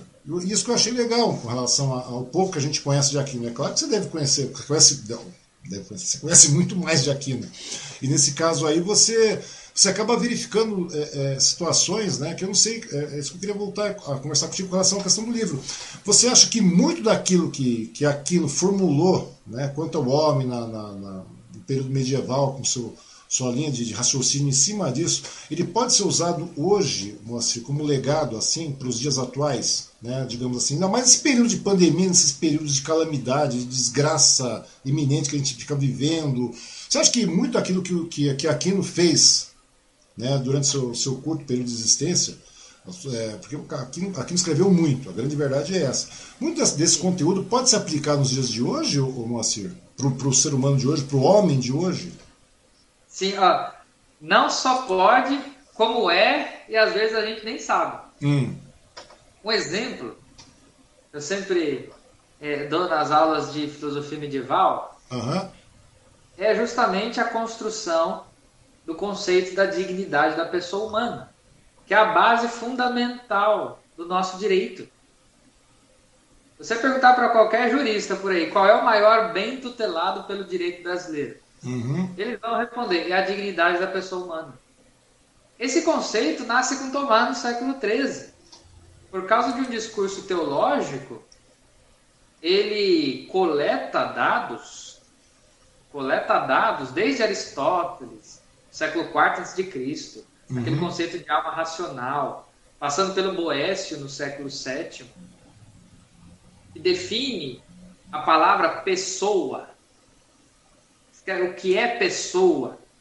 E o Tomás no 13, a partir da definição do tratado das pessoas divinas, quando ele está tratando da trindade, Pai, uhum. Filho e Espírito Santo, ele traz, vamos dizer que ele mata a questão no peito e traz isso para o homem para o ente humano. E aí, esse conceito de dignidade da pessoa humana, é claro que eu estou fazendo uma, uma síntese Sim. brutal, né? no século É, ele é aplicado pelo francês Jacques Maritain, que é o objeto da minha tese de, de doutorado, na, naquilo que hoje nós chamamos de Declaração Universal dos Direitos Humanos. Está lá o direito da dignidade da pessoa humana que está no, no, na nossa Constituição Federal.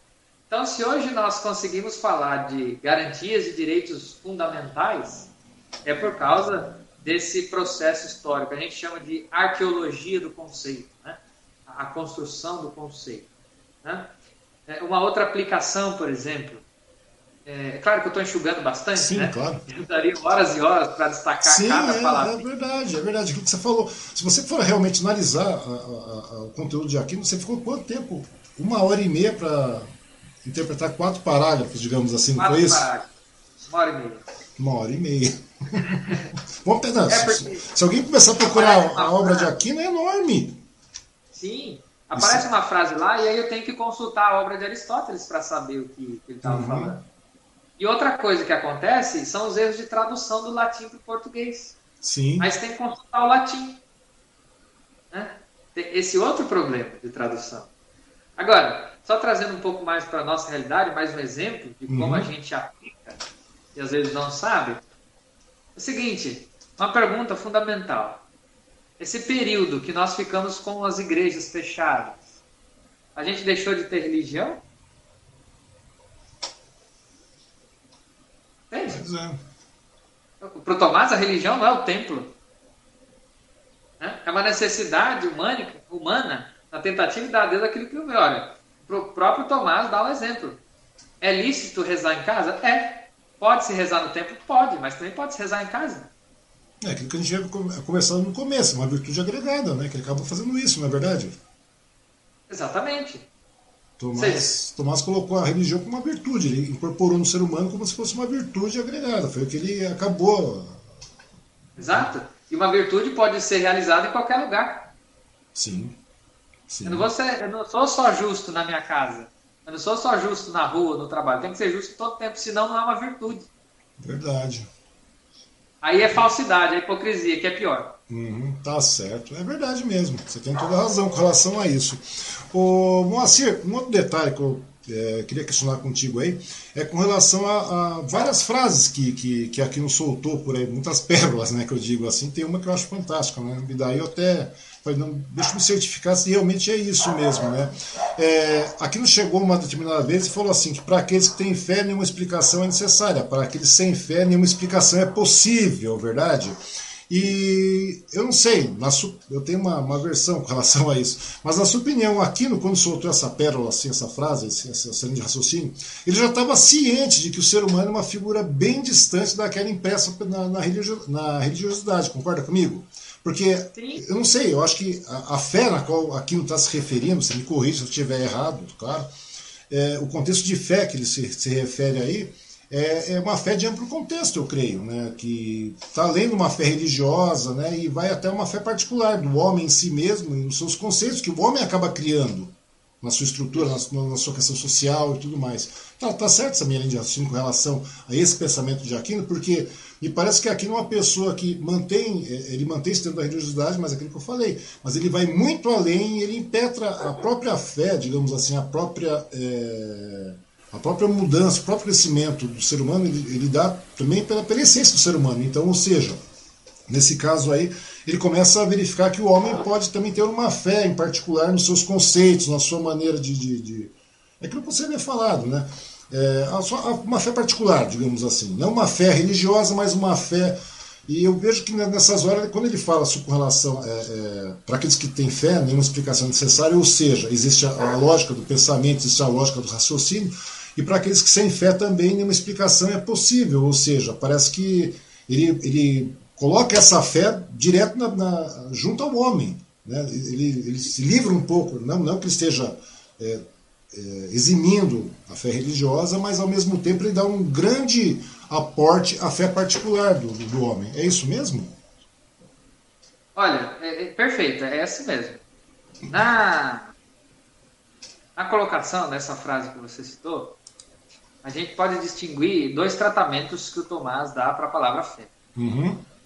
O primeiro, um canto muito, muito antigo que ele elaborou, que se chama Tantum Ergum Sacramento. É cantado até hoje na liturgia da igreja, que é o tão sublime sacramento. Uhum. Em uma das frases dessa música ele diz: A fé vem por suplemento os sentidos completar. Bom, que sentidos que a fé vem completar? Os sentidos que nós já temos. A visão, o olfato, o paladar, o tato, enfim. Então, para ele, a fé pode ser considerada um complemento desse sentido. Uhum. Ou seja, cada sentido existe um, ob um objeto próprio que ele é capaz de captar. Né? Então, o...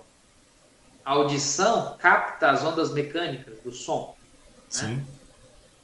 a visão capta as cores, a superfície.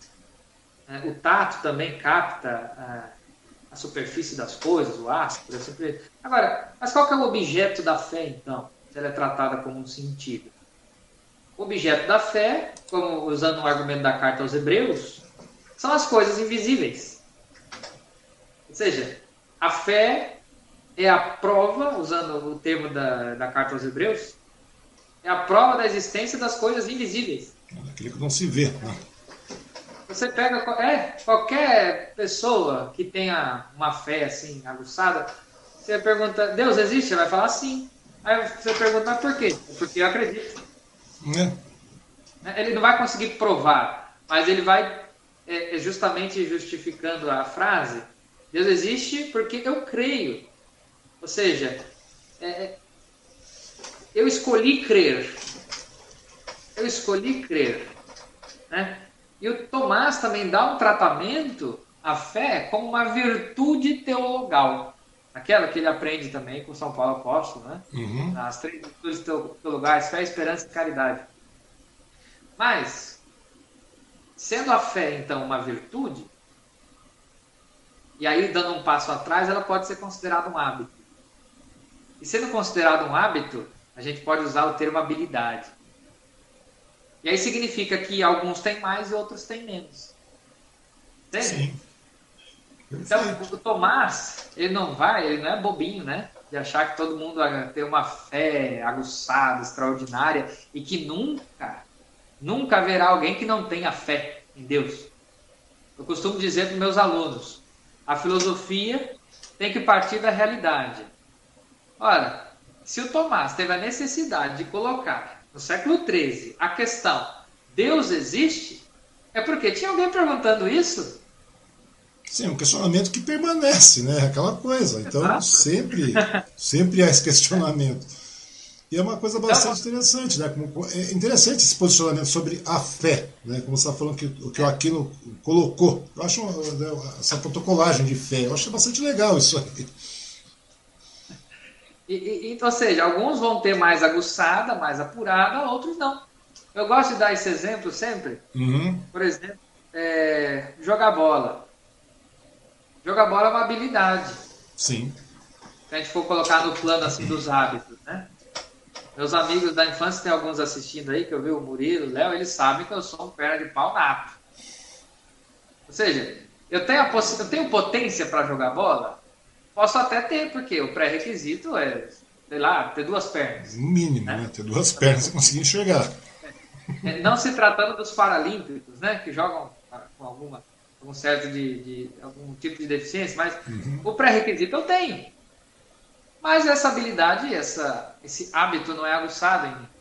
Assim também acontece com as outras coisas que são hábitos que depois se tornam virtudes. Ou seja, Sim. todos nós temos potência para ter todas as virtudes. Alguns têm mais, outros têm menos. Tal como pode ser com a fé. Uns têm mais, outros têm menos. Ou nada. Não nenhuma Tem fé. potencial para ter, mas é. prefere não praticá-la. É, e o legal, o legal do, do, do Aquino com relação à questão da fé não é apenas. Ele, ele coloca a fé em todos os aspectos, né? em todos os momentos, sejam. É aquilo que eu falo, a fé particular do homem, em seus hábitos, seus costumes, em, sua, em seu conceito social, tudo mais, e a fé, é, porque eu, eu achei muito impactante nesse momento quando ele fala de fé. O Aquino fala de fé de uma maneira é, muito maior do que aquela fé que a gente conhece, que a gente ouve falar. Né?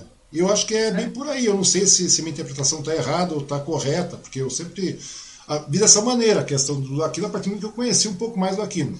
Né? Porque o pessoal pensa, associa que é um, é, uma, é um religioso e o religioso está falando de fé e uma fé, digamos, entre aspas, também religiosa. E aquilo não... da realidade, né? É, mas, mas é, porque é, é uma vez eu estava até. Eu, estava vendo um, um, conteúdo do Marcelo Glazer, né, que é um, que é um cientista, deve conhecer o Glazer.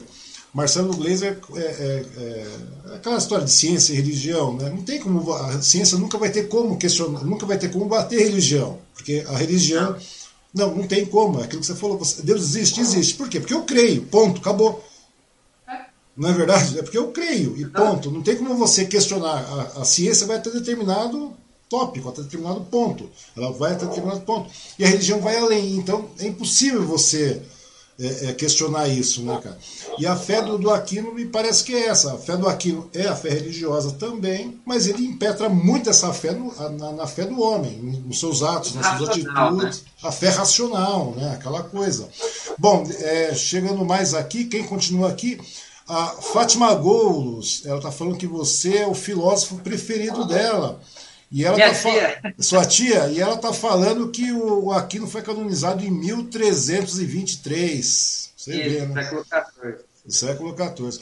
Daí quem mais? O Perti. Professor Moacir, um exemplo de ser humano, muito inteligente e aprendo com ele todos os dias. É bastante gente aqui, meu. Bastante é, pessoas. É muito legal isso aí, né? O, então, nesse o Moacir, nesse caso, você acredita então que a razão e a fé podem ser harmonizadas, né? São duas coisas distintas, mas podem ser harmonizadas. Sim, sim, com certeza, com certeza. Inclusive, o Papa, agora São João Paulo II, uhum. ele, ele escreveu na época uma encíclica chamada Fides et Ratio, ou seja, fé e razão, tratando da harmonia entre essas duas coisas. Quando a gente trata, às vezes, dessa harmonização entre fé e razão, Uhum. É, nós temos o hábito de colocar a ciência em oposição à fé. Né? A gente precisa tomar cuidado com isso, porque quando a gente passa a entender aquilo justamente que você estava falando, que cada um tem a sua área de atuação, a gente fica um pouco mais tranquilo. Um exemplo clássico que eu dou para meus alunos, eles vão lembrar disso. A ciência empírica, por exemplo, a medicina, uhum. vai entregar para a gente um corpo morto. O máximo que ela vai entregar para a gente é a causa mortes. Por que, que morreu? A religião propõe um discurso além daquilo. Quem vai tratar Exatamente. de sentido, de vida e morte, de escatologia, de alma, de céu, de inferno, enfim, ressurreição, é a religião. Entende? Então, eles estão respondendo questões diferentes. Né? Por isso que dá para harmonizar. Bom, se eu tiver com dor de cabeça, Osmar, eu não vou ficar rezando o dia inteiro para passar dor de cabeça. Eu vou lá e tomo um produto da ciência. Exato. É o remédio pronto. Entende? Agora, se eu tiver com um problema existencial, entende? Eu vou recorrer aonde eu acho essas, essas, essas respostas, ou quem tenta responder. Uhum. Eu não vou achar. É, esse é um problema grande que está vivendo no Brasil agora, porque estão querendo tratar o coronavírus com religião. Verdade, verdade. Nós chegamos a uma, uma questão negacionista que eu não sei até que ponto é, é, é aquilo que eu estava até conversando com, com, relação à questão do Glazer, né? Porque não adianta, porque a religião oferece mais, essa é a grande vertente. Ela oferece mais, até em determinado momento, a ciência e a religião podem andar juntas tranquilamente, é, conviver de forma tranquila, mas até um determinado momento, porque a um determinado momento nós somos carbono, hora a gente acaba parando, a gente morre, e a, ciência para ali, é aquilo que você falou. É. Né? E a religião não, a religião gente coloca a mais. E hoje, é aquilo que você falou, hoje a gente está vivendo num momento onde parece que esse, esses parâmetros foram perdidos, né? Se cruzam de novo. É, se cruzam e acabam se perdendo. Ou seja, as pessoas muitas vezes, é aquilo que você falou, nós estamos doentes, etc. E nesse momento de pandemia que nós estamos vivendo, que é uma questão que eu vou até te perguntar, é, as pessoas começam a associar a religião como uma, uma, uma solução para o caso, e que não é o fato. Né? Ou seja, até o momento nós não deixamos de existir, continuamos, então nós estamos ainda pela ciência, que é a grande verdade. Concorda comigo? Exato. Até o momento nós estamos pela ciência, que é uma coisa funcional e realmente prática. Não tem como você. A, a, a ciência, é, nesse caso, é inquestionável, não tem como. É claro que a ciência também é mutável, ela vai mudando, né? ela não é ela fixa, ela muda, ela muda, é uma coisa óbvia. Mas ela é baseada em fatos, em fatos palpáveis, digamos assim. E a religião, não. A religião ela já está além disso. Né? Aquela coisa que você falou, você vai ter céu, você vai ter inferno, você vai ter purgatório, você vai ter é, vida além disso, é uma outra história. Quer dizer, isso aí é uma questão existencial. Né? Talvez seja até mesmo, funcione para muitas pessoas como, como. Às vezes, sabe o que eu penso muitas vezes, Moacir? Às vezes eu acho que o ser humano, algumas vezes, ele não se conforma também, né? isso no caso é uma questão de, de, de minimalismo junto ao ser humano, a, a, questão da evolução do ser humano. Às vezes eu acho que o ser humano ele não se conforma realmente que um dia tudo acaba. Na verdade, infelizmente, uma hora acaba. E aquela coisa, que não costumo dizer, você se lembra quando você comprou esse terno, você se lembra quando você comprou essa camisa, quando você comprou esse, esse, esse essa, essa cadeira, etc., óculos, o primeiro exame que você fez no oftalmológico, etc., e tudo, tudo isso fica dentro da sua memória. Ou seja, por maior, estamos doentes, tudo bem, estamos com problema numa perna, num braço, estamos com muita dor, tudo bem, é ruim. É tudo ruim e tudo é memória, tudo faz parte uma memória. A dor é ruim, a, a, a benesse é uma coisa legal, mas é tudo memória. A partir do momento que você morre, que chega o determinado momento, nós vamos realmente morrer, é, é, o impacto é muito grande, porque você, é, fica, você perde literalmente tudo isso que você conheceu, tudo isso que você tem de memória, tudo isso que você tem de, de, de, de, de vivência, de benevolência, de, de, de, Como é que chama? ou seja, você perde tudo. A grande verdade é essa. E é meio difícil para o ser humano compreender isso. Isso é uma coisa que a gente vê desde os primórdios, né? desde a época das cavernas, é uma coisa bastante complicada. Tanto que é uma coisa bastante complicada.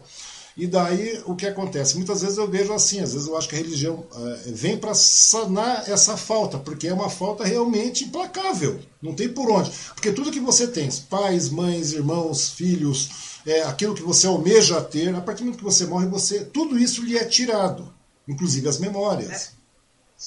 É. Isso. Né? Então, quer dizer, é uma coisa muito impactante para a gente, é que a gente não pensa em morrer. Né? A gente sempre pensa vai acordar, vai no dia seguinte, tem outro dia, vamos planejar para daqui a pouco, vamos fazer essas coisas. Mas a partir do momento que você morre, tudo isso lhe é retirado de maneira abrupta. Ou seja, é porque é muito complicado, né? A partir do momento que você está com 26 anos hoje, se você fechar os olhos, você se lembra de quando você era um garoto, né? correndo pela casa no cabeçado. Hoje você abriu os olhos, você está com 26. E a mesma coisa vai acontecer quando você tiver 52. Né? Você vai abrir, fechar os olhos, se lembrar de quando você era garoto, abrir novamente, você estará com 52 anos.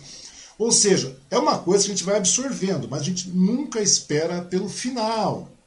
Não é verdade? Exato. E eu acho que a religião ela tem muito disso, de dar esse conforto também, não é verdade?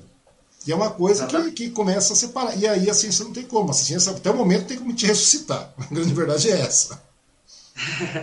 não é? Ciência...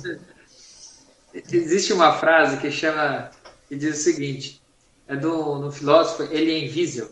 Uhum. Diz o seguinte: as perguntas. Eu citei ela em aula esses dias.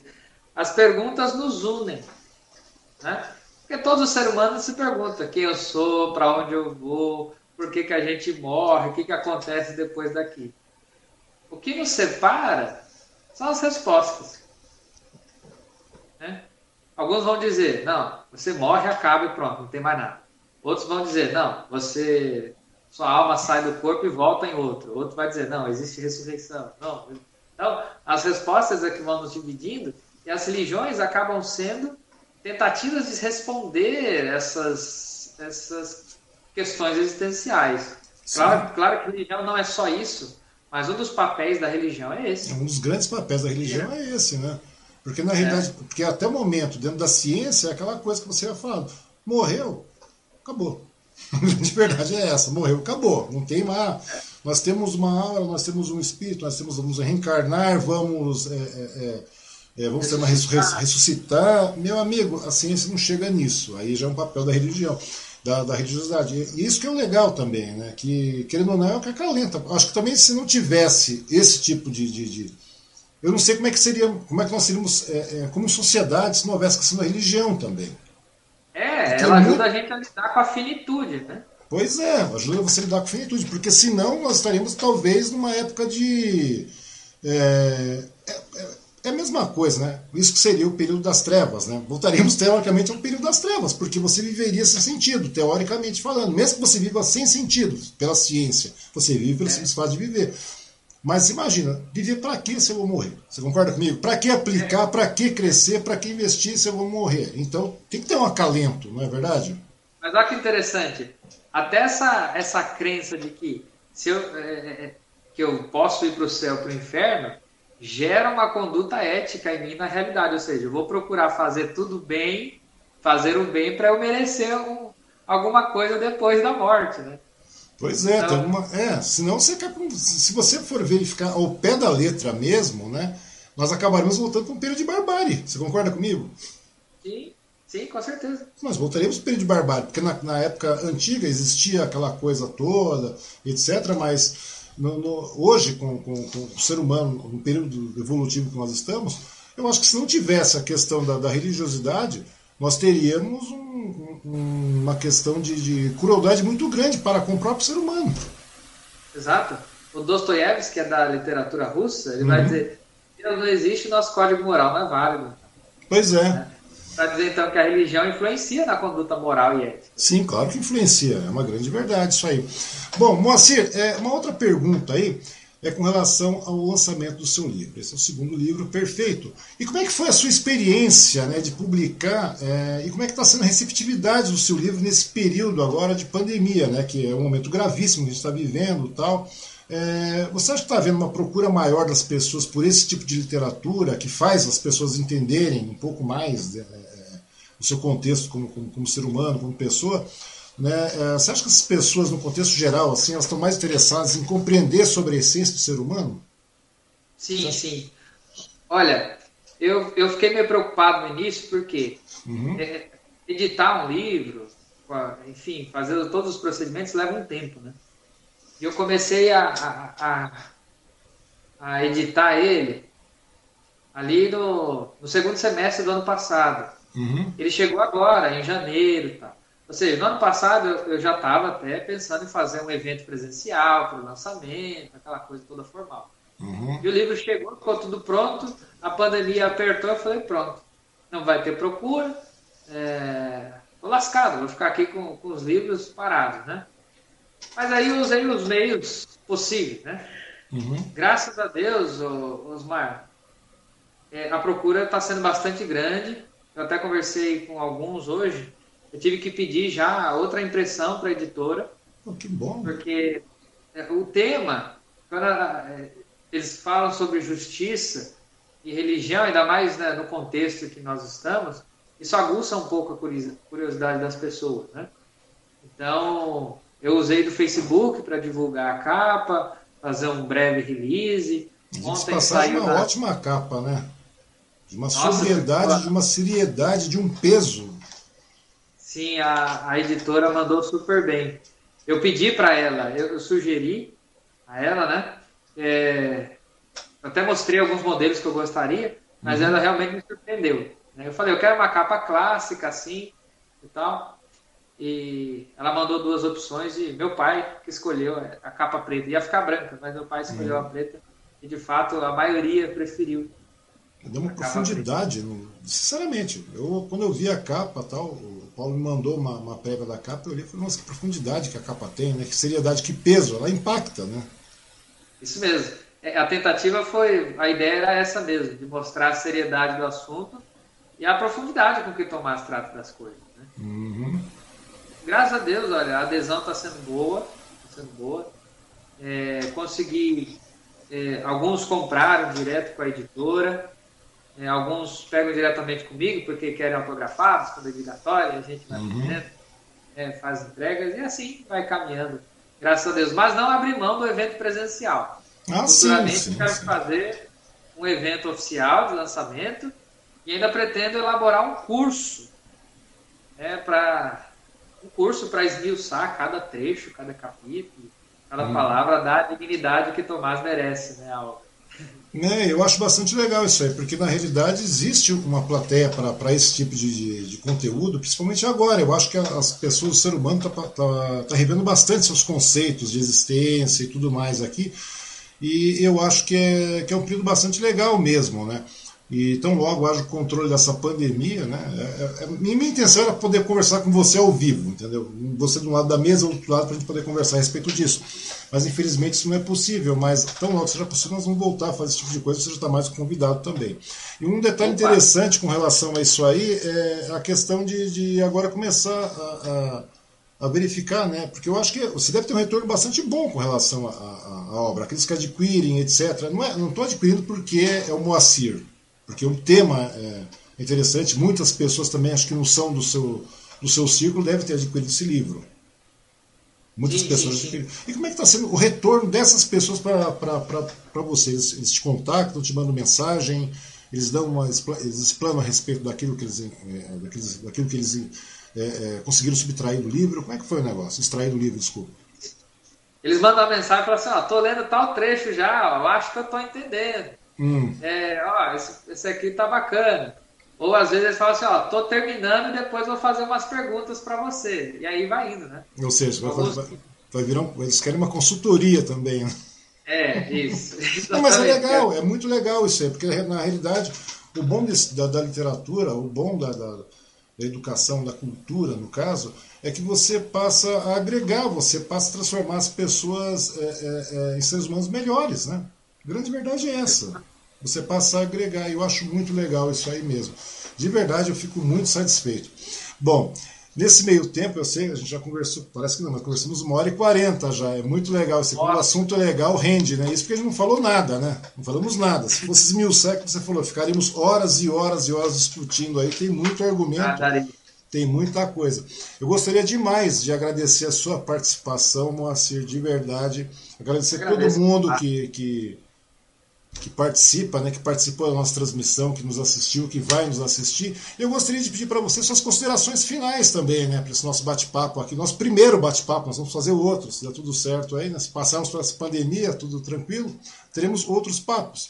E eu gostaria de pedir as suas considerações finais também. E digamos aí que as pessoas queiram adquirir o seu livro, queiram entrar em contato com você, como é que elas fazem, né? Para adquirir o livro Justiça e Religião, de Tomás de Aquino, aos dias de hoje, que é um tema bastante interessante, bastante envolvente, bastante necessário, eu acho, né?